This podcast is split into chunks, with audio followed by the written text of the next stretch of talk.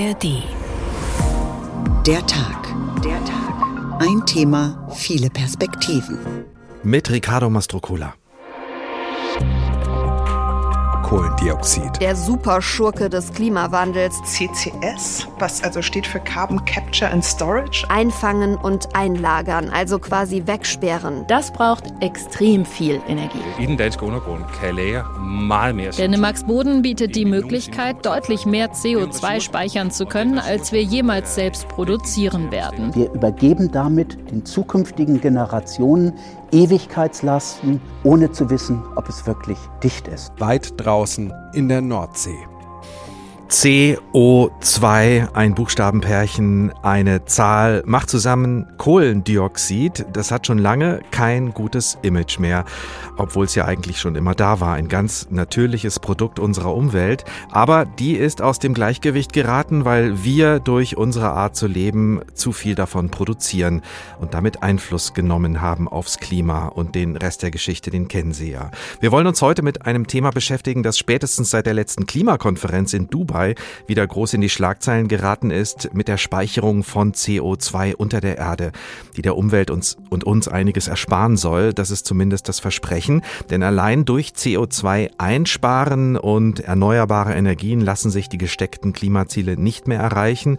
Wir brauchen also weitere Lösungen und da kommt eben diese Einlagerung von CO2 ins Spiel. Viele Staaten setzen auf solche technische Lösungen, auch die Bundesregierung verschließt sich dem nicht. Die Fragen liegen also auf der Hand. Wie bedeutsam und wirksam ist diese Technik? Wie funktioniert sie und wie sicher ist sie?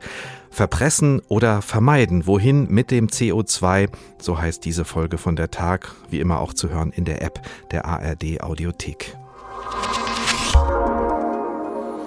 Für dieses Thema gehen wir wie immer in die Tiefe und das ist natürlich diesmal auch ganz wörtlich gemeint, denn die Einlagerung von CO2, die führt uns ja weit unter die Erde oder unter den Meeresboden. Das ist zumindest ein Plan, den man in Norwegen verfolgt. Ein Projekt, von dem sich die beteiligten Unternehmen und auch die norwegische Regierung viel versprechen, sozusagen als Dienstleister für interessierte Branchen und Länder, die ihr CO2 loswerden wollen. Und deswegen machen wir jetzt erstmal einen Ausflug, der uns von der norwegischen Südküste bis ins europäische Nordmeer führt. Über dem Kamin steigt grauer Rauch auf. Das alte Zementwerk in Brevik ist seit wenigen Wochen der neue Arbeitgeber von Tessa Knutsdatter. Doch die Norwegerin soll hier kein Zement brennen, sondern bald einfangen, was bei der Produktion entsteht. Das Treibhausgas Kohlendioxid. Es gibt viele Dinge, die für diesen Prozess wichtig sind, erklärt sie. Dampf, Wasser, Chemikalien, hoher Druck, sehr hohe Temperaturen, all das muss zusammenspielen. Und wir müssen diesen Prozess im Blick behalten. Die Zementindustrie ist weltweit für große CO2-Emissionen verantwortlich. Denn wenn in den heißen Öfen Kalkstein verarbeitet wird, entsteht besonders viel Kohlendioxid. In Brevik wagen sie deshalb etwas Neues die weltweit erste Anlage zur CO2-Abscheidung und Speicherung in der Zementindustrie.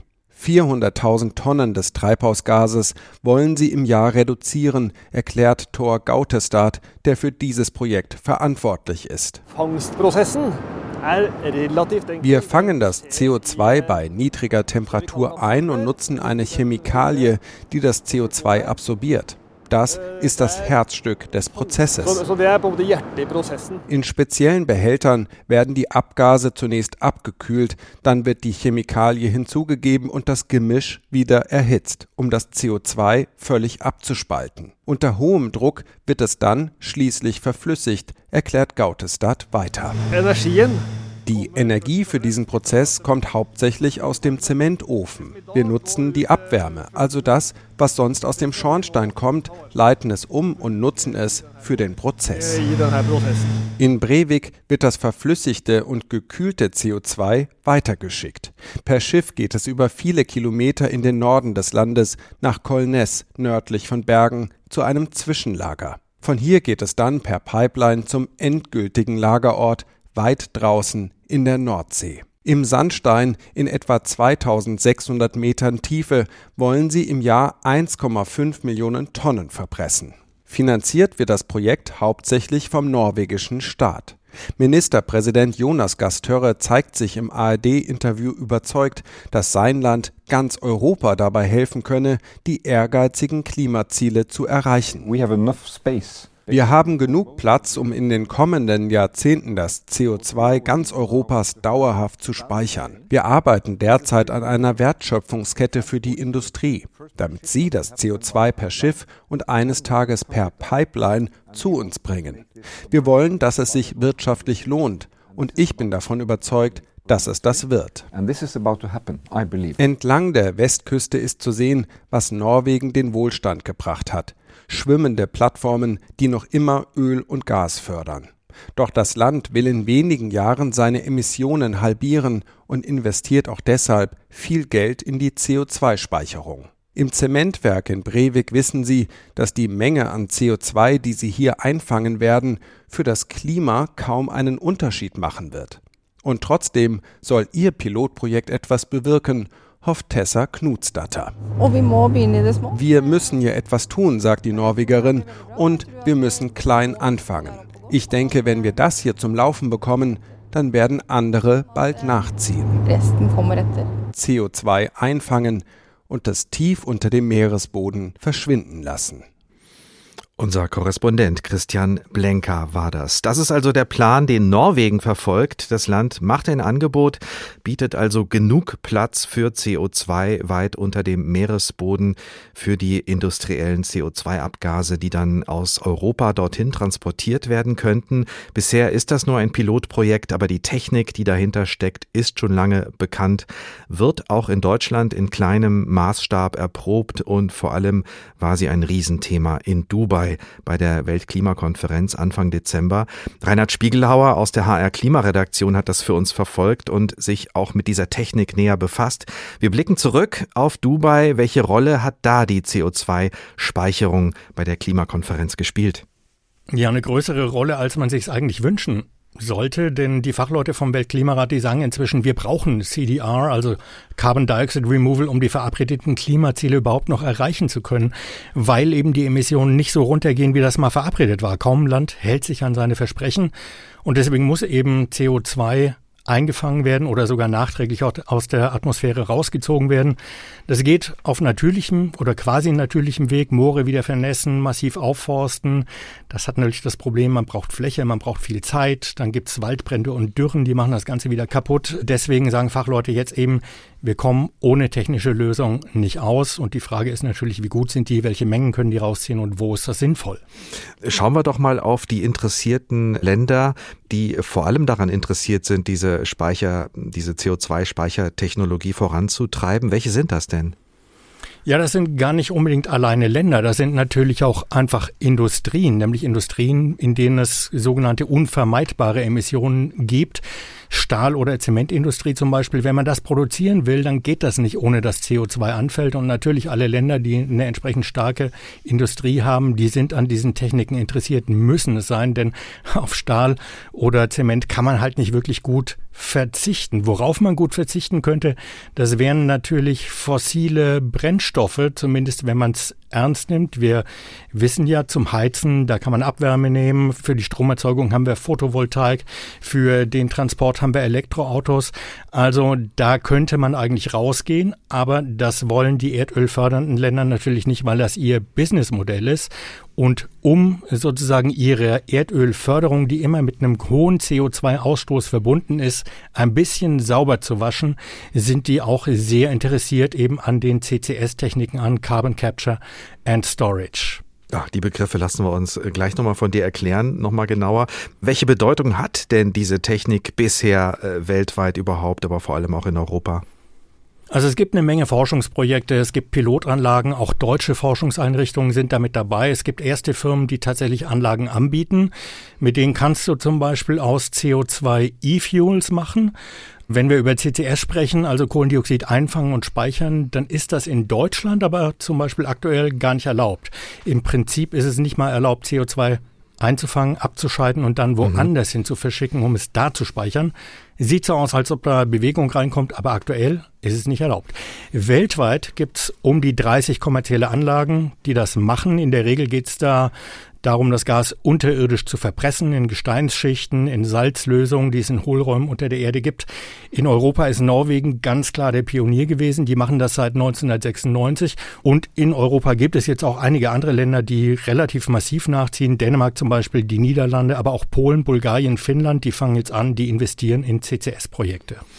Was sagt denn die Wissenschaft dazu? Wie viel CO2 kann man denn tatsächlich durch äh, diese Speicherung von CO2 der Umwelt ersparen? Kommt ein bisschen darauf an, welche Fachleute man fragt und wie viel wir am Ende wirklich brauchen. Das kommt nämlich eben darauf an, wie es mit den Emissionen jetzt weitergeht. Die Schätzungen sehen so aus, dass bis 2050 so zwischen 100 und 1000 Gigatonnen CO2 gespeichert werden müssen. Das ist wirklich viel.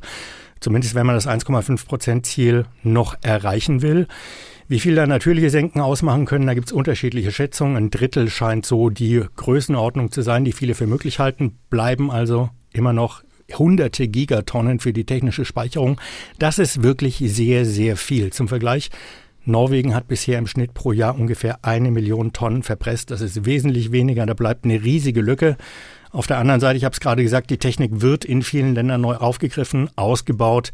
Wie gesagt, 30 kommerzielle Anlagen laufen schon ungefähr 170 sind geplant oder im Bau. Also es geht voran. Mhm.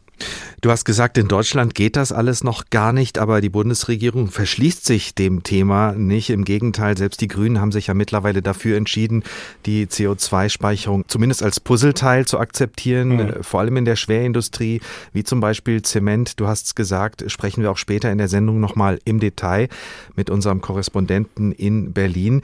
Aber wie umstritten ist die Technik in Deutschland, wenn man zum Beispiel hier auf Industrie- und Umweltverbände schaut?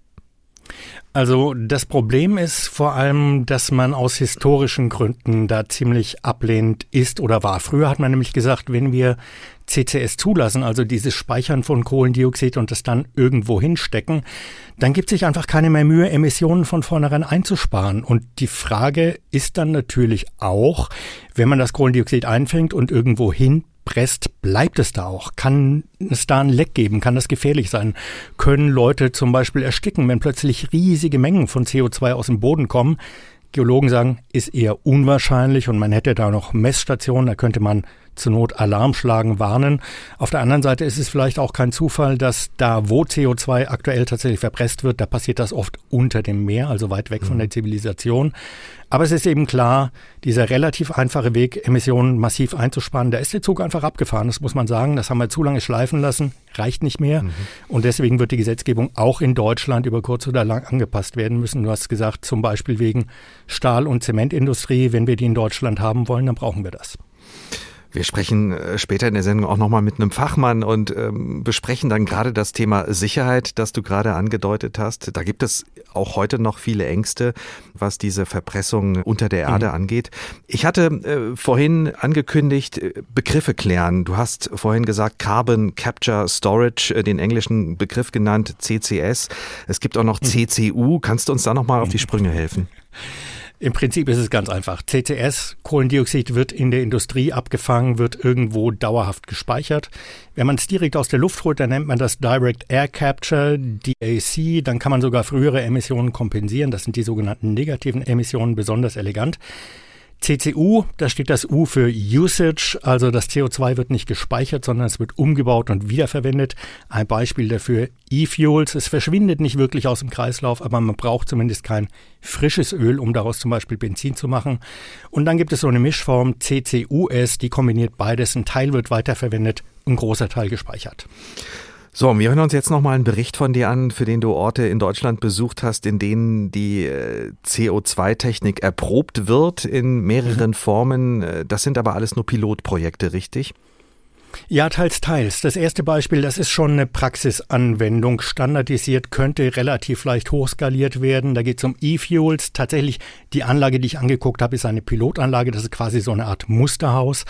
Die Mengen sind absolut gesehen noch klein, aber das kann man tatsächlich anwenden, einsetzen. Das zweite ist ein Zementhersteller. Der will eben nicht nur in Breivik, wie gerade gehört, in Norwegen CO2 einfangen. Der hat auch ein Pilotprojekt in Deutschland in der Pipeline. Und noch im Forschungsstadium, da ist ein drittes Projekt, das finde ich aber wirklich sehr, sehr interessant. Lohnt sich auf jeden Fall dran zu bleiben. Reinhard Spiegelhauer aus der HR Klimaredaktion und diese Beispiele, die hören wir uns jetzt an. Hier bauen wir unsere Power-to-Liquid-Pilotanlage. Wir nehmen einmal äh, grünen Wasserstoff und wir nehmen das Treibhausgas CO2, was als Abgas hier in einer Biogasanlage entsteht, und verbinden beide Stoffe zu einem synthetischen Kraftstoff. Dr. Tim Böltgen steht im Industriepark Frankfurt Höchst vor Containermodulen, in denen die verschiedenen Teile der Anlage untergebracht sind. Der Geschäftsführer von Ineratec ist sich sicher, für Flugzeuge oder Schiffe sind E-Fuels sinnvoll. Tanken also Jets auf dem Flughafen Frankfurt bald E-Fuels aus dem Industriepark? Eine Jahresproduktion von unserer Anlage würde den Frankfurter Flughafen für ungefähr 15 bis 20 Minuten klimaneutral stellen. Es zeigt einfach, wie groß dieser Bedarf ist an diesem Kraftstoff. Die Anlage ist ein Beispiel für die CCU-Technik, Carbon Capture and Usage. Das Kohlendioxid verschwindet nicht endgültig, aber zumindest wird kein neu gefördertes Öl gebraucht, um Benzin, Diesel oder andere Kraftstoffe herzustellen. 75 Kilometer südlich, die Firmenzentrale eines Weltkonzerns, bekannt durch Zement. Heidelberg Materials nennt das Gebäude einen Showroom für Beton und benennt damit auch das Problem. In Beton steckt Zement und bei dessen Herstellung entstehen weltweit drei bis viermal so viele CO2-Emissionen wie im gesamten Flugverkehr. Wir können natürlich den Anteil des Portland Zementklinkers in unseren Zementen reduzieren. Das machen wir auch seit Jahren. Andererseits führt kein Weg an der CCS-Technologie vorbei. Zement, ein Beispiel für sogenannte unvermeidbare Emissionen und da empfiehlt auch der Weltklimarat, Carbon Capture and Storage zu nutzen. Kohlendioxid direkt bei der Produktion einfangen und langfristig speichern. Verantwortlich dafür bei Heidelberg Materials Dr. Peter Boos. In unserem norwegischen Zementwerk Brevik werden wir die Technologie anwenden, wir waschen das CO2 aus dem Abgas heraus, dann wird es zu einem schon bestehenden Speicher in der norwegischen Nordsee transportiert und dort dann in den Untergrund gepresst. Norwegen hat Erfahrung damit, Kohlendioxid unter der Nordsee zu verpressen, denn norwegisches Erdgas hat einen hohen CO2-Anteil, der gleich bei der Förderung abgeschieden und dann verpresst wird.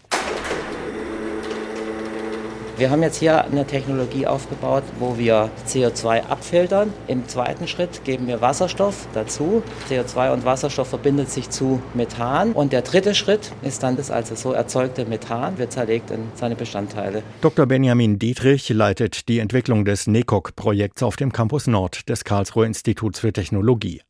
In der Anlage wird nicht nur Kohlendioxid direkt aus der Luft in die Anlage gezogen, der eigentliche Clou ist, was hinten rauskommt, sagt Dietrich. CCS bedeutet ja, dass Kohlendioxid abscheiden und dann im Boden verbressen. Man hat es sicher gelagert, aber es ist weiter verloren. Und mit unserem Prozess erzeugen wir ein sinnvolles Produkt. Warum sinnvoll? Kohlenstoff wird aktuell hauptsächlich aus fossilen Quellen hergestellt und dabei entstehen enorme Mengen an CO2. Autoreifen bestehen zu einem Drittel aus Kohlenstoff. Er macht sie langlebiger. Aber auch in Zahnbürsten oder Outdoor-Bekleidung steckt der Rohstoff. Im Moment produziert die Anlage knapp 400 Kilogramm Kohlenstoff pro Jahr. Die chemische Industrie in Deutschland verbraucht aber rund 20 Millionen Tonnen pro Jahr. Dietrich und sein Team wollen die Anlage jetzt noch effizienter machen was man mit CO2 so alles anstellen kann und wie man es einlagern bzw. nutzen kann, statt es in die Luft zu pusten. Das war ein Bericht dazu von Reinhard Spiegelhauer aus der HR Klimaredaktion. Verpressen oder vermeiden, wohin mit dem CO2? Der Tag ein Thema, viele Perspektiven.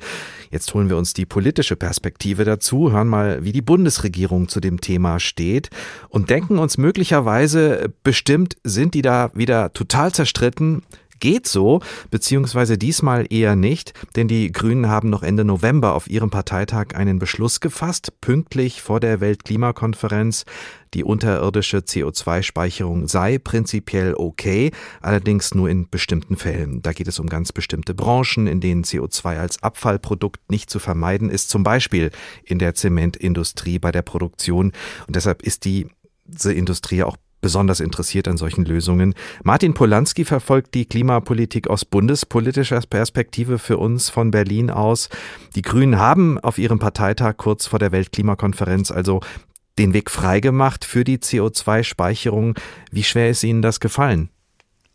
Das ist den Grünen schon sehr schwer gefallen, denn sie hatten ja jahrelang diese Technologie abgelehnt, ziemlich strikt abgelehnt, aber Bundeswirtschaftsminister Robert Habeck, der wirbt schon seit geraumer Zeit für diese Technologie, zum Beispiel bei einem Besuch in Norwegen vor einem Jahr, im Januar äh, 2023. Da hatte er eben ein Zementwerk besucht, wo CO2-Abscheidung bereits praktiziert wird oder wo man an dieser Technik arbeitet, das gerade entwickelt. Und Norwegen ist ja überhaupt ziemlich weit vorne, was das Thema angeht. Und Habeck hält das eben für unerlässlich, dass in bestimmten Bereichen die Restemissionsmengen in der Industrie entsprechend dann auch abgespeichert werden, damit sie nicht äh, die, das CO2 in die Atmosphäre gelangen kann. Und die Grünen sind letztendlich dann diesem Kurs gefolgt, wenn auch zähneknirschend. Zähneknirschend, ich glaube, das war hörbar auf dem Parteitag, ist aber schon ein bisschen her. Ist denn die Technik jetzt in der Bundesregierung insgesamt unumstritten? Äh, was sagen zum Beispiel SPD und FDP dazu? Nee, unumstritten ist das nicht. Auch in der SPD gibt es viele kritische Stimmen. Auch die beharren darauf, dass es wirklich nur für unvermeidliche Restemissionen in ganz bestimmten Industriebereichen angewandt werden soll. Es gibt ja auch in verschiedenen Bundesländern im Norden, wo ja vor vielen Jahren, vor 10, 15 Jahren bereits solche Diskussionen liefen, ob man CO2 abspeichern soll. In Norddeutschland zum Beispiel. Da gibt es ja großen Widerstand auch von SPD-Ministerpräsidenten. Dabei wird es wohl auch bleiben. Und von daher ist die SPD da auch sehr kritisch, aber eben tendenziell auch offen für die Technologie. Und bei der FDP sieht das ganz anders aus. Sie ist da sehr, sehr offen. Sie sagt, das ist unerlässlich, um eben ähm, Kohlendioxid zukünftig ja, nicht in die Atmosphäre gelangen zu lassen und eben, um eben eine, gesamte Bandbreite von Technologien einzusetzen für den Klimaschutz. Das ist ja grundsätzlich die Haltung der FDP. Von daher gibt es da sehr unterschiedliche Haltungen in der Bundesregierung und dass es immer noch keine sogenannte Carbon Management Strategie gibt, an der schon lange gearbeitet wird, wird zeigt ja auch, dass es da möglicherweise nach wie vor ja gewisse unterschiedliche Sichtweisen auf dieses Thema gibt. Das wäre auch keine Überraschung äh, bei der Ampelkoalition. Was sagen denn die Union und auch die anderen Parteien zur CO2-Abspeicherung? Ja, die Union ist da sehr offen für. Sie sagt auch, äh, dass das notwendig ist, dass man gar nicht drum herum kommt, um in Industriebereichen äh, CO2 dann ja einzufangen, wenn man so will, Kohlendioxid. Und von daher zeigt sie sich sehr offen und kritisiert auch, dass es immer noch keine Strategie gibt von Seiten der Bundesregierung, die da vorgelegt wurde. Äh, da laufen Diskussionen ja zum Beispiel, inwieweit das nur exportiert werden soll ins Ausland, äh, zum Beispiel nach Norwegen oder nach Dänemark, wo man ja schon relativ weit ist, was diese äh, Speicherkapazitäten angeht. Und von daher sagt die Union, da muss man jetzt schneller vorankommen. Bei der Linken sieht es ganz anders aus. Sie sagt, das ist grundsätzlich der falsche Weg, denn die richtigen Kritiker der CO2-Abspeicherung befürchten ja, dass das dann den Ausbau der Erneuerbaren ausbremst, dass bestimmte Industriebereiche, vielleicht auch die energieproduzierende Industrie dann wieder einen Grund hat, äh, weniger auf dann den Umstieg zu setzen und dann eher auf so eine technologische Lösung dann setzt und auch Geld investiert. Und die Linke sagt, das ist der falsche Weg, das lehnen wir grundsätzlich ab. Wenn wir nochmal auf die Bundesregierung schauen, welches Potenzial sieht die denn insgesamt in dieser Technik? Wie bedeutsam kann die CO2-Abspeicherung tatsächlich werden in Deutschland? Ich glaube, da ist sich die Bundesregierung selber noch nicht so ganz einig. Klar ist, glaube ich, dass es niemanden gibt, der will, dass CO2 in Deutschland abgespeichert wird, weil da dann die Widerstände vor Ort auch zu groß wären, auch in den Bundesländern. Szenario ist eher, dass man sagt, in bestimmten Industriebereichen wie der Zementindustrie, in der Stahlindustrie, da würde man dann zukünftig CO2 einsammeln, wenn man so will, abscheiden und dann transportieren dann in Länder, die bereit sind, CO2 vor ihren Küsten abzuspeichern. Norwegen, wie gesagt, zum Beispiel oder auch Dänemark äh, arbeitet ja an dieser Technologie. Die sehen das auch als Geschäftsfeld ganz klar. Die wollen damit Geld verdienen.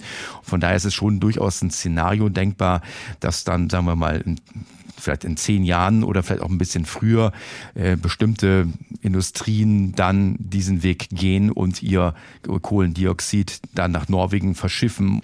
Aber ich glaube, es wird keine Zustimmung geben innerhalb der Bundesregierung, zum Beispiel in der Energieproduktion, äh, was mal ja auch diskutiert wurde vor 10, 15 Jahren, dass man bei Kohlekraftwerken auch diese Technologie anwendet, um dann Kohlekraftwerke länger laufen zu lassen, was zum Beispiel die AfD fordert. Dafür wird es, glaube ich, keine Zustimmung geben innerhalb der Bundesregierung.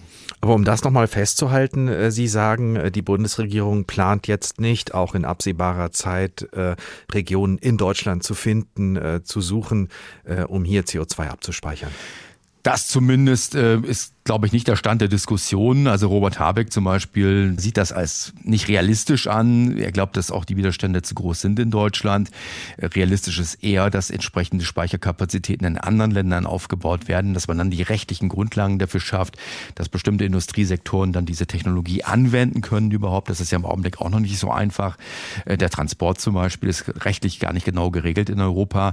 Und äh, man setzt jetzt eher darauf, dass wenn diese Technologie dann kommt, dass es dann am Ende hier das CO2 in bestimmten Industriebereichen eingesammelt wird, um es dann zu verschiffen äh, und dann in Norwegen oder in Dänemark dann in der Erde zu verpressen verpressen oder vermeiden, wohin mit dem CO2, so haben wir diese Sendung genannt. Jetzt haben wir gehört von unserem Berliner Korrespondenten Martin Polanski, was die Bundesregierung plant und wie viel man der Technik zutraut. Jedenfalls viel mehr als dem politischen Weg, der bevorstünde, wenn man das CO2 bei uns in Deutschland demnächst unter die Erde bringen wollte.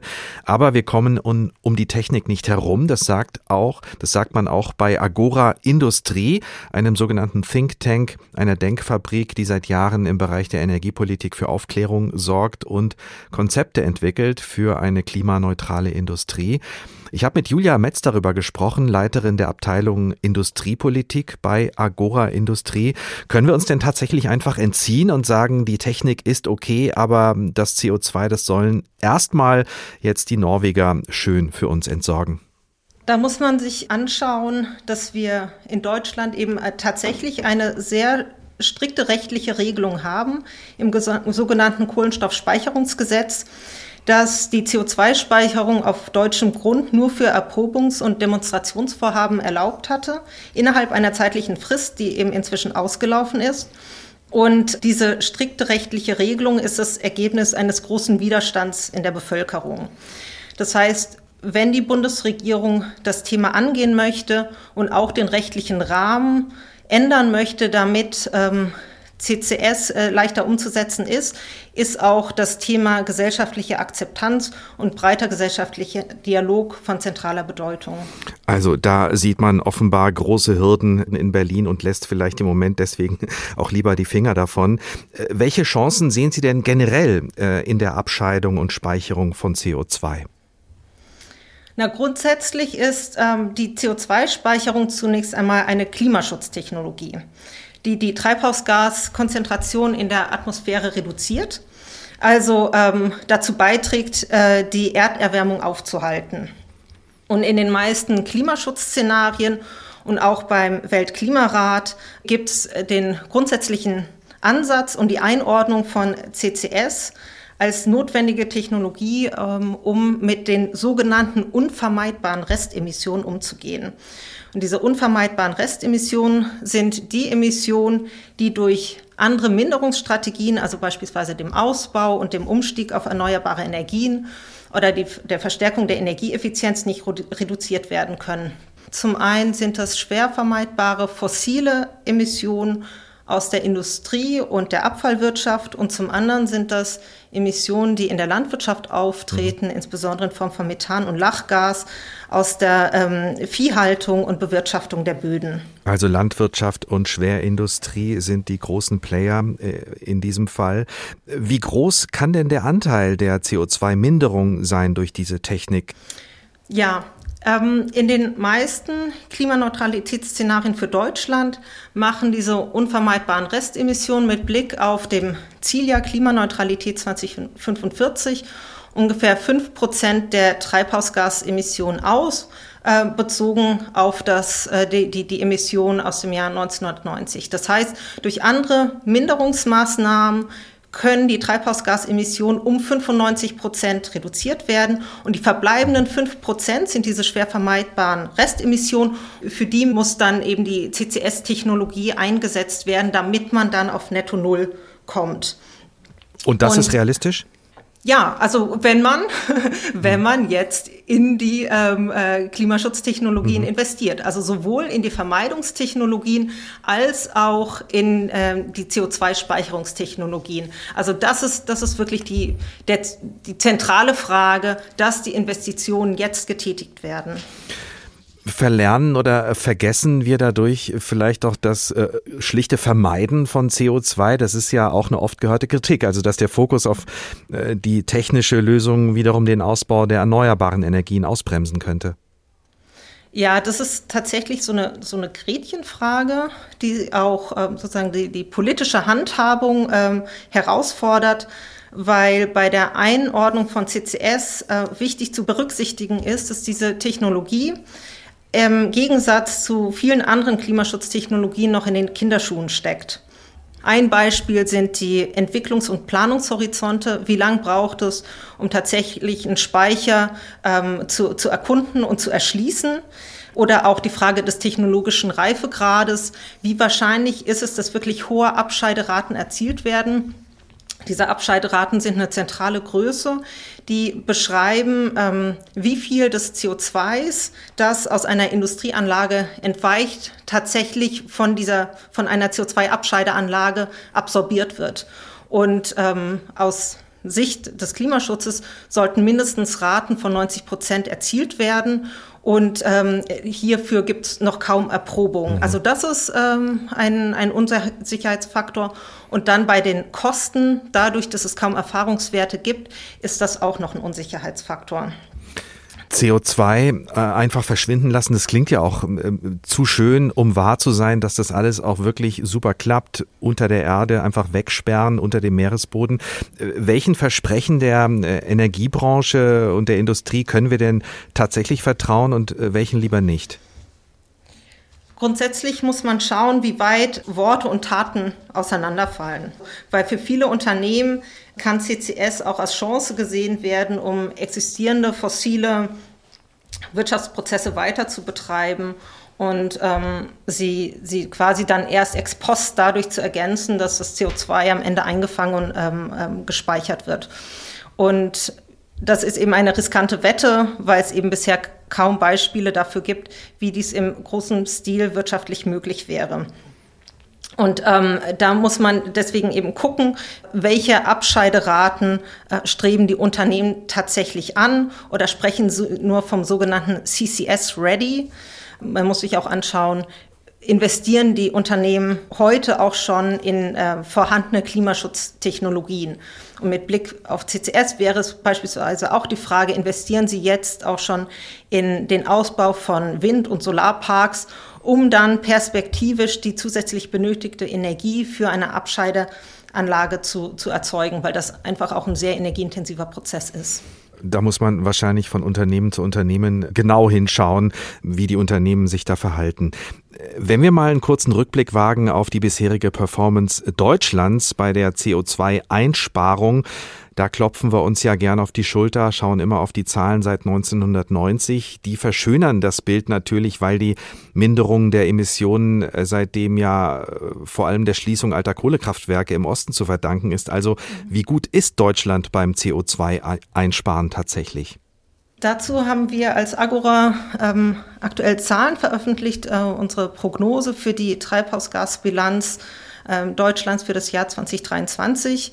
Und äh, die zeigen, dass ähm, die Treibhausgasemissionen im Jahr ähm, 2023 auf dem niedrigsten Stand seit äh, 70 Jahren gefallen sind. Und konkret um 73 Milio Millionen Tonnen CO2, also um 10 Prozentpunkte gegenüber 2022. Das könnte dann auch wieder so ein Moment sein, wo man sagen könnte, okay, Deutschland kann sich auf die Schulter klopfen, ähm, hat wieder erfolgreich Treibhausgasemissionen reduziert.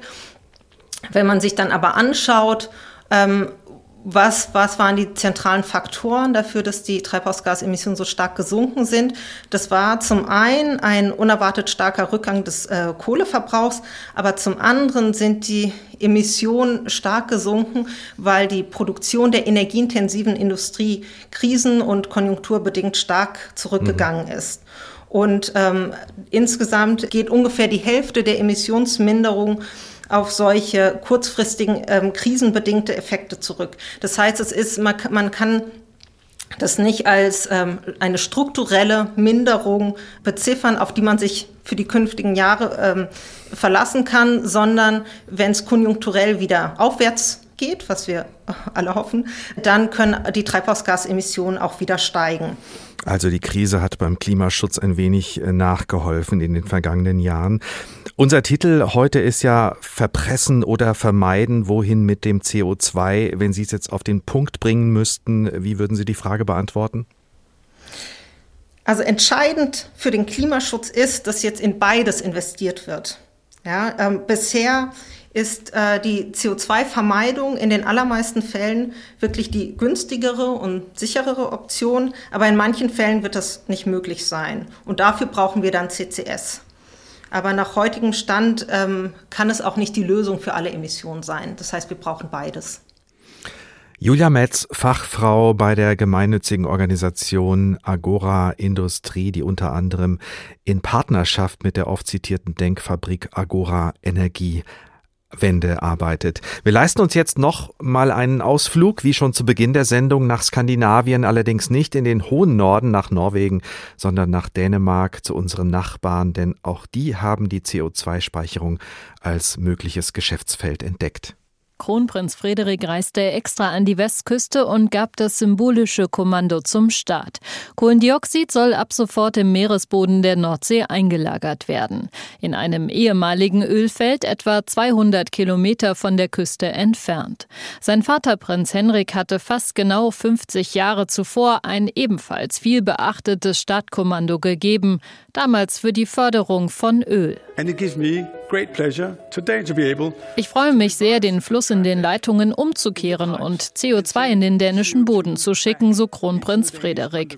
Zum Nutzen des Klimas für Dänemark, für Europa, für den Planeten. But for the planet. In einer pompösen Veranstaltung feierten Vertreter der dänischen Regierung, beteiligter Unternehmen sowie EU-Kommissionspräsidentin von der Leyen den Beginn des Pilotprojekts. Dänemarks Klimaminister Lars Ogor sprach von einem wichtigen Tag im Kampf gegen den Klimawandel. Dänemarks Boden bietet die Möglichkeit, deutlich mehr CO2 speichern zu können, als wir jemals selbst produzieren werden. Diese Ressource verpflichtet uns, Europa zu helfen på en kommersiel basis, øh, selvfølgelig. Erstmals soll im Rahmen des Projekts Greensand der gesamte Prozess von der Abscheidung bis zur Speicherung von Kohlendioxid über Ländergrenzen hinweg geschehen. Zunächst wird das CO2 im belgischen Antwerpen gesammelt und verflüssigt. Von dort wird es per Schiff zur Plattform Nini West in der Nordsee transportiert. Dann 1800 Meter unter die Erde geleitet und dauerhaft gelagert. Anfang des Jahres hatte Dänemark zwei Zulassungen für die Einlagerung von CO2 vergeben.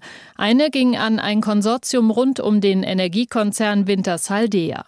Auch Deutschland könne perspektivisch CO2 nach Dänemark schicken, so Geschäftsführer Mario Mehren. Dänemark hat ein riesiges Potenzial als Speicher für Deutschland. Dafür muss Deutschland den Rahmen schaffen. Das wäre erstens ein Gesetz, das CO2-Transport und Export erlaubt und zweitens ein bilaterales äh, Abkommen mit Dänemark, um das Ganze möglich zu machen. Ab 2030, so der Plan, sollen in der dänischen Nordsee bis zu 13 Millionen Tonnen Kohlendioxid jährlich eingelagert werden. Carsten Smith von Greenpeace Deutschland warnt jedoch vor zu viel Euphorie. Die Technologie sei zu unsicher, sagt er. Es ist dieses aus dem Auge, aus dem Sinn. Wir deponieren den CO2-Müll und schaffen damit Endlager, die für Hunderte und Tausend Jahre auch dicht sein. Wir übergeben damit den zukünftigen Generationen Ewigkeitslasten, ohne zu wissen, ob es wirklich dicht ist. Der Weltklimarat empfiehlt die Einspeicherung von CO2 als eine von vielen notwendigen Maßnahmen im Kampf gegen den Klimawandel. Unsere Korrespondentin Sophie Donges mit dem Beispiel aus Dänemark, in dem wir auch die Kritik einer Umweltorganisation nochmal gehört haben, aber eben auch die grundsätzliche Empfehlung durch den Weltklimarat. Verpressen oder vermeiden, wohin mit dem CO2? Der Tag ein Thema, viele Perspektiven. Dänemark, Norwegen, auch Japan übrigens, überall wird erprobt und geplant, wie man CO2 unter die Erde bringen kann. Bei uns ginge das natürlich auch, theoretisch und praktisch. Wie, das hat Frank Schilling schon mal ausprobiert ausprobiert im brandenburgischen Ketzin in der Nähe von Berlin. Ich grüße Sie. Guten Abend. Herr Schilling, Sie haben das deutsche Pilotprojekt zur unterirdischen CO2-Speicherung dort geleitet bis 2017. Wie viel CO2 haben Sie da unter die Erde gebracht und ist das bisher auch da geblieben? Mit den Kollegen zusammen haben wir 67.000 Tonnen CO2 in einer Pilotanlage verpresst. Wir hatten zwei Beobachtungsbohrungen, um zu beobachten, wie das CO2 sich im Untergrund ausbreitet, ob alles so läuft, wie es vorausberechnet und vorausgedacht war. Und ja, das CO2 ist im Untergrund geblieben. Und als man dann noch eine Bohrung gemacht hat, um zu beobachten, was wirklich im Untergrund passiert ist, also nochmal eine Probe genommen hat, haben sich die Modelle bestätigt. Und wie tief sind Sie da gegangen? In dem Fall waren das nur 600 bis 700 Meter. Bei den größeren kommerziellen Anlagen ist geplant, dass man mindestens 800, besser 1200 Meter in die Tiefe geht. Da der Mensch schlecht in den Untergrund fühlen kann, stellen Sie sich es an der Oberfläche vor. Wenn Sie einen Kilometer dichte Gesteine haben, also mhm. etwas, wo dichter ist wie Beton und da eine kilometerdicke Wand und darunter lagert dann das CO2, das ist relativ sicher und wir haben da ja auch viel Erfahrung, nicht und nur vom CO2, sondern auch vom Erdgas. Genau, die Sicherheit. Da, da gibt es ja noch immer die Befürchtung vieler Menschen, äh, dass es sehr schwierig ist, das CO2 für lange Zeit unter der Erde zu halten. Wie geht das denn technisch, äh, damit tatsächlich nichts entweicht? Oder muss man da technisch gar nicht viel machen und kann auf die Natur vertrauen? Also tatsächlich sind die natürlichen Barrieren die äh, sichersten. Und äh, es gibt ja dazu eine EU-Richtlinie, wo das gesamte Expertenwissen aus Europa zusammengefasst ist. Und dort sagt man, man soll ein Zwei-Barrieren-System haben. Das ist so ähnlich wie wenn Sie einen Öltank im Keller haben und dann drumherum noch eine dichte Wanne. Und äh, wenn Sie so ein Multibarrierensystem haben und geeignete Formationen auswählen, dann äh, bleibt das CO2 dort auch unten. Da gibt es verschiedene Rückhaltemechanismen. Das eine sind Tonsteine, die nach oben das abdichten. Das andere ist aber, es löst sich auch einfach ein Teil von dem Wasser. Im Prinzip entsteht dann Mineralwasser, also saurer Sprudel, sagt man bei uns im Süden. Ähm, Sie können auch Mineralausfällungen oder sie werden Mineralausfällungen bekommen, sodass im Lauf der Zeit die Speicher immer sicherer werden. Also umso länger sie warten, umso sicherer wird so ein Speicher. Und nach, deswegen ist auch so, wenn dann irgendwann der Speicher wieder zurückgegeben werden soll an die Öffentlichkeit, äh, dann sind diese Zeiträume schon vorbei und man weiß, wie sicher der einzelne Speicher ist. Sie sind ja unter anderem auch Leiter des Landesforschungszentrums Geothermie in Baden-Württemberg und Sie sind Professor am Institut für angewandte Geowissenschaften in Karlsruhe, kennen sich also bestens aus mit Böden und Landschaften und der Welt unter der Erde. Wo könnte man denn in Deutschland CO2 abspeichern? Also die größten Potenziale sind sicher im norddeutschen Becken und unter der Nordsee. Äh, also ähnlich wie das auch Dänemark macht oder auch die Norweger. Und da haben wir Potenziale so 50 Milliarden Tonnen CO2, die wir speichern können. Aber Sie haben es richtig gesagt, ich mache auch andere Themen wie Wasserstoffspeicherung oder Geothermie, denn ich glaube, wir brauchen ein großes Portfolio, um die Herausforderungen zu meistern. Also nicht überall machen und möglichst viele Emissionen vermeiden damit wir so wenig wie möglich speichern müssen. Denn wir brauchen den Untergrund ja auch an anderer Stelle, zum Beispiel um Wasserstoff speichern zu können. Das sind die gleichen Formationen, mhm. nur dass natürlich die Wasserstoffspeicherung viel höhere Anforderungen stellt wie die CO2-Speicherung. Oder wir wollen Geothermie machen, da ist es vielleicht nicht ganz so kritisch, weil Geothermie wollen Sie insbesondere, wenn Sie Städte und Kommunen mit Wärme versorgen wollen, näher an die Kommunen ran, während solche Speicher würde man doch eher nicht direkt unter einer Stadt äh, Also da konkurrieren dann auch die verschiedenen Nutzungsarten miteinander. Wie hoch wären denn eigentlich die Kosten? Also erstmal muss das CO2 ja gewonnen werden in der Industrie, also abgetrennt, dann in gewisse Formen gebracht, die transportfähig dann sind und dann braucht es vermutlich Pipelines, eine Menge Infrastruktur, eine Menge mhm. Geld ist da nötig. Ja, also das kommt natürlich auf die Mengen drauf an. Und Sie haben ja in den ersten Beiträgen schon gehört, wir sprechen über Hunderte von Millionen Tonnen. Weltweit geht es in die in dreistelligen Milliardentonnenbereich. Und da wird es um Pipelines gehen. Das ist dann ähnlich wie beim Erdgas, nur dass natürlich der Vorteil vom CO2 ist, das ist nicht so brennbar, ist nicht explosiv. Äh, der Transport ist tatsächlich eine Herausforderung, aber keine so große, auch was der finanzielle Rahmen ist. Die größten Kosten entstehen vermutlich bei der Abtrennung. Und da ist eben die Frage, ent, äh, entziehe ich einem Rauchgas, also einem Prozess, zum Beispiel bei der Zementherstellung, 60, 80 oder 90 Prozent des CO2s. Und da haben Sie, und da kennen wir auch äh, zum Beispiel von der äh, Herstellung von Erdgas, da ist oft auch CO2 drin, deswegen wird es abgetrennt. Ungefähr die Kosten. Und wenn alles optimal ist, dann sind sie so bei 30 bis 50 Dollar pro, pro Tonne oder 30 bis 50 Euro. Wenn Sie das mit äh, anderen technischen Prozessen machen und ein bisschen weiter transportieren müssen, dann kommen sie so in die Größenordnung 50 bis 100 Euro. Und wenn sie das, was so elegant klingt, das Ganze aus der Luft herauszunehmen, dann sind sie deutlich teurer, weil in der Luft die Konzentration des CO2 geringer also ist. Da können wir auch bis 300 Euro kommen. Dann. Auch diese Kosten wären natürlich zu beachten. Der Weltklimarat empfiehlt die Technik grundsätzlich, haben wir in der Sendung gehört, als Puzzleteil in ja. der Klimapolitik. Auch nicht alle Umweltverbände sagen grundsätzlich nein, aber wenn, dann bitte so wenig wie möglich. Da wird eben befürchtet, dass der Fokus auf die Technik wiederum den Ausbau der Erneuerbaren ausbremst und man auch aus den Augen verliert, dass das Vermeiden von CO2 an erster Stelle stehen sollte. Dazu passt natürlich äh, unser Titel heute und die Tagfrage verpressen oder vermeiden. Wohin mit dem CO2? Wie würden Sie die Frage beantworten? Wir müssen so viel vermeiden wie geht. Das haben wir schon vor 15 Jahren ganz intensiv immer geworben. Es gibt aber Emissionen, die nicht vermeidbar sind und da werden wir nicht drum rumkommen, auch Speicher zu nutzen. Viel wichtiger ist, dass wir jetzt weiterentwickeln die Technologie, dass wir dann, wenn wir sie benötigen, auch vorhanden haben. Wenn es bis dahin bessere Möglichkeiten gelingt, dann ist es nicht so tragisch. Aber wenn wir es dann brauchen und es nicht vorbereitet haben, dann laufen wir in ein großes Problem rein. Und ich gehöre ja zu denen, die dann auch sagen, wenn ich Müll produziere, kann ich den nicht immer nur ins Ausland schieben.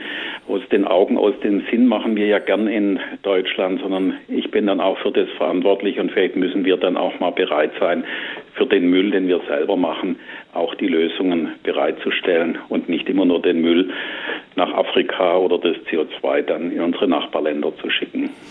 Frank Schelling, Leiter des Landesforschungszentrums Geothermie in Baden-Württemberg und Professor für Petrophysik am Institut für angewandte Geowissenschaften in Karlsruhe. Vielen Dank für Ihre Einschätzungen und die Einblicke in die Technik der CO2-Speicherung, die uns ja helfen soll, die Klimaerwärmung zu bremsen. Damit hat sich übrigens auch das HR Funkkolleg Klima befasst. Klimaschutz ist eigentlich immer der Kampf mit bzw. gegen das CO2.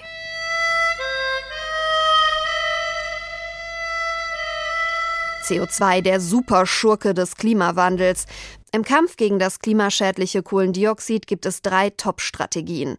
Einfangen, teurer machen, verbieten. Nummer eins: Einfangen und einlagern, also quasi wegsperren. Das wäre natürlich super. Dazu haben wir in der Sendung jetzt schon viel gehört und eben dieser Ausschnitt aus unserem HR Funkkolleg Klima mit Jennifer Siegler zeigt einen Weg, wie man über das Thema reden und dann diskutieren kann. Wir haben uns jetzt schon eine gute Dreiviertelstunde in die Debatte um die CO2-Speicherung vertieft und gesehen, wie viele unterschiedliche Aspekte und Interessen dahinter stehen und vielleicht auch Erwartungen an die Zukunft. Die Debatte um Klimapolitik ist eben auch eine Auseinandersetzung über unsere zukünftige Lebensweise und wie wir sie uns vorstellen. Zentral dabei ist die Wahl der Begriffe und Worte und die Art, wie wir darüber reden, auch wie Politik über Klimaschutz redet und ihre Entscheidungen verkauft. Stichwort Klimakommunikation, davon hängt viel ab. Wie viel, das kann Karel Mohn ganz gut einschätzen, Journalist und Blogger der Internetseite klimafakten.de. Das ist ein Online-Portal, das sich zur Aufgabe gemacht hat, in der Debatte aufzuklären und Fakten von Erzählungen zu trennen. Ich grüße Sie, Herr Mohn. Ja, hallo, schönen guten Abend. CO2 abscheiden, abspeichern, das ist eigentlich ziemlich komplex. Wie kann man das denn heute, wo alles kurz und knackig erklärt werden will, vernünftig und ausgewogen kommunizieren? Also ich würde sagen, genau so, wie Sie das heute gemacht haben in dieser Sendung. Danke. Es ist ein komplexes Thema, wo man äh, sortieren muss, äh, was wollen wir eigentlich, was haben wir eigentlich für Ziele? In dem Fall ist das Ziel also, Treibhausgase in der Atmosphäre zu erreichen. Dann was haben wir da für Möglichkeiten? Wie geht das? Äh, ein Ansatz ist eben für schwer vermeidbare oder nicht vermeidbare Emissionen CCS. Und dann kann man das durchdeklinieren und sich anschauen, äh, ja, alle Aspekte und mit vielen verschiedenen Fachleuten sprechen. Ähm, das haben sie getan und das wäre auch meine Empfehlung für solche Themen, die kontrovers sind, äh, die technisch komplex sind, äh, auch wirtschaftlich komplex sind, äh, da wirklich viele Stimmen zu Gehör zu bringen und äh, dann zu schauen, äh, was bildet sich da für ein Konsens heraus. Das haben wir auch gesehen die äh, dieses Thema eignet sich eigentlich gar nicht so sehr für eine polarisierte, aufgehitzte Debatte, sondern äh, da gibt es eigentlich viel, wo die Expertinnen und Experten sagen, ja, das sehen wir ähnlich. Ja, da gibt es äh, kein Entweder-Oder, sondern eher ein Und. Das haben wir auch gemerkt in dieser Sendung. Wie stark und emotional wird das Thema denn in der Öffentlichkeit diskutiert? Wie nehmen Sie das wahr? Äh, also das ist auf jeden Fall ein, ein Angstthema äh, für die Politik. Das ist ja auch der Grund, warum in Deutschland äh, CCS verboten ist, weil da doch sehr viele grundlegende Ängste ausgelöst worden sind durch eine ungewollte Freisetzung von CO2 äh, was ja theoretisch äh, Menschen auch äh, töten kann, äh, wenn das jetzt plötzlich massiv äh, freigesetzt würde. Ähm, und äh, ich glaube, die, die sehr stark emotional geführte Debatte, die wir vor 15 Jahren hatten, die gründete sich auch oder schloss an an die Atomendlagerdebatte. Ähm, ja, und äh, das, die Nachwirkungen, die erleben wir heute eben noch. Und wie sehr ist die aktuelle Klimadebatte geprägt von falschen Erzählungen? Sehr stark. Also ähm, wir haben Unwahrheiten auf allen Ebenen und es gibt da so einen Shift, einen Wandel. Wir hatten, ähm, sagen wir mal, vor zehn Jahren die Tendenz, dass Leute gesagt haben, es gibt gar keinen Klimawandel oder er ist nicht so schlimm. Das hat sich heute verlagert auf Aussagen, dass man sagt, naja, Klimaprobleme haben wir schon, aber die Lösungen, die funktionieren alle nicht oder wir sind total machtlos. Ähm, das heißt, heute reden wir auch das, wie in dieser Sendung, darüber, äh, wie geht das denn mit den Lösungen. Wovor da ich warnen würde, ähm, äh, manche Leute machen sich ein bisschen einfach äh, zu sagen, all diese Des Desinformation, das kommt alles nur von bezahlten Lobbyisten.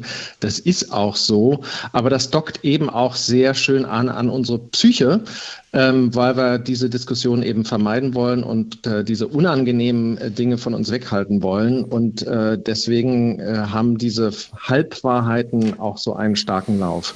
Der Politik, der Klimapolitik kommt da natürlich eine wichtige Aufgabe zu. Wie bewerten Sie die bisherige Performance der Bundesregierung in Sachen Klimakommunikation? Was macht sie da richtig, was macht sie falsch? Also die Frage ist weniger, was macht die Re Regierung richtig oder falsch in der Kommunikation? Ich würde eher fragen, hat sie überhaupt einen Plan?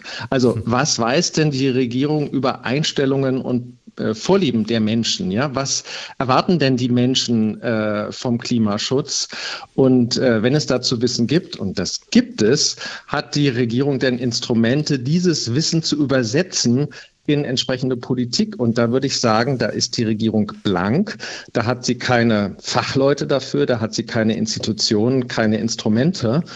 Und ja, wie kann man das richtig machen? Also ich würde sagen, erstmal sich anschauen, was sind denn die Erwartungen und Wünsche der Bevölkerung, wie Klimapolitik gestaltet werden soll.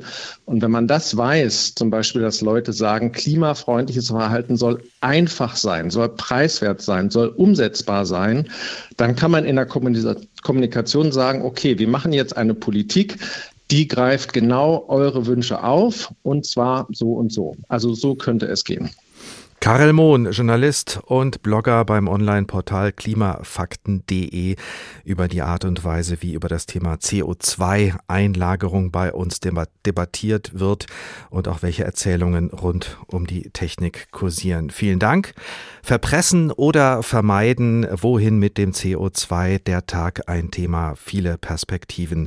Was bleibt übrig? Auf jeden Fall eine Menge CO2 aber auch die Erkenntnis, dass Einsparung und Vermeidung bisher nicht ausreichen, um die Emissionen so stark zu senken, wie wir uns das vielleicht wünschen, und dass die sogenannte CCS-Technik, also Carbon Capture Storage, die Speicherung von CO2 unter der Erde beziehungsweise unter den Meeresböden eine weitere technische Möglichkeit bietet im Moment nicht mehr, aber auch nicht weniger.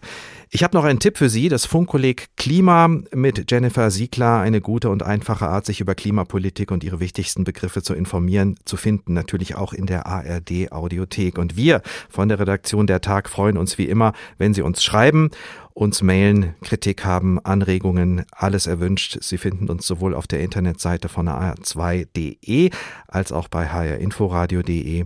Mein Name ist Ricardo Mastrocola. Ich wünsche Ihnen noch einen schönen Tag und natürlich ganz grundsätzlich saubere Luft. Der Tag. Der Tag. Ein Thema, viele Perspektiven.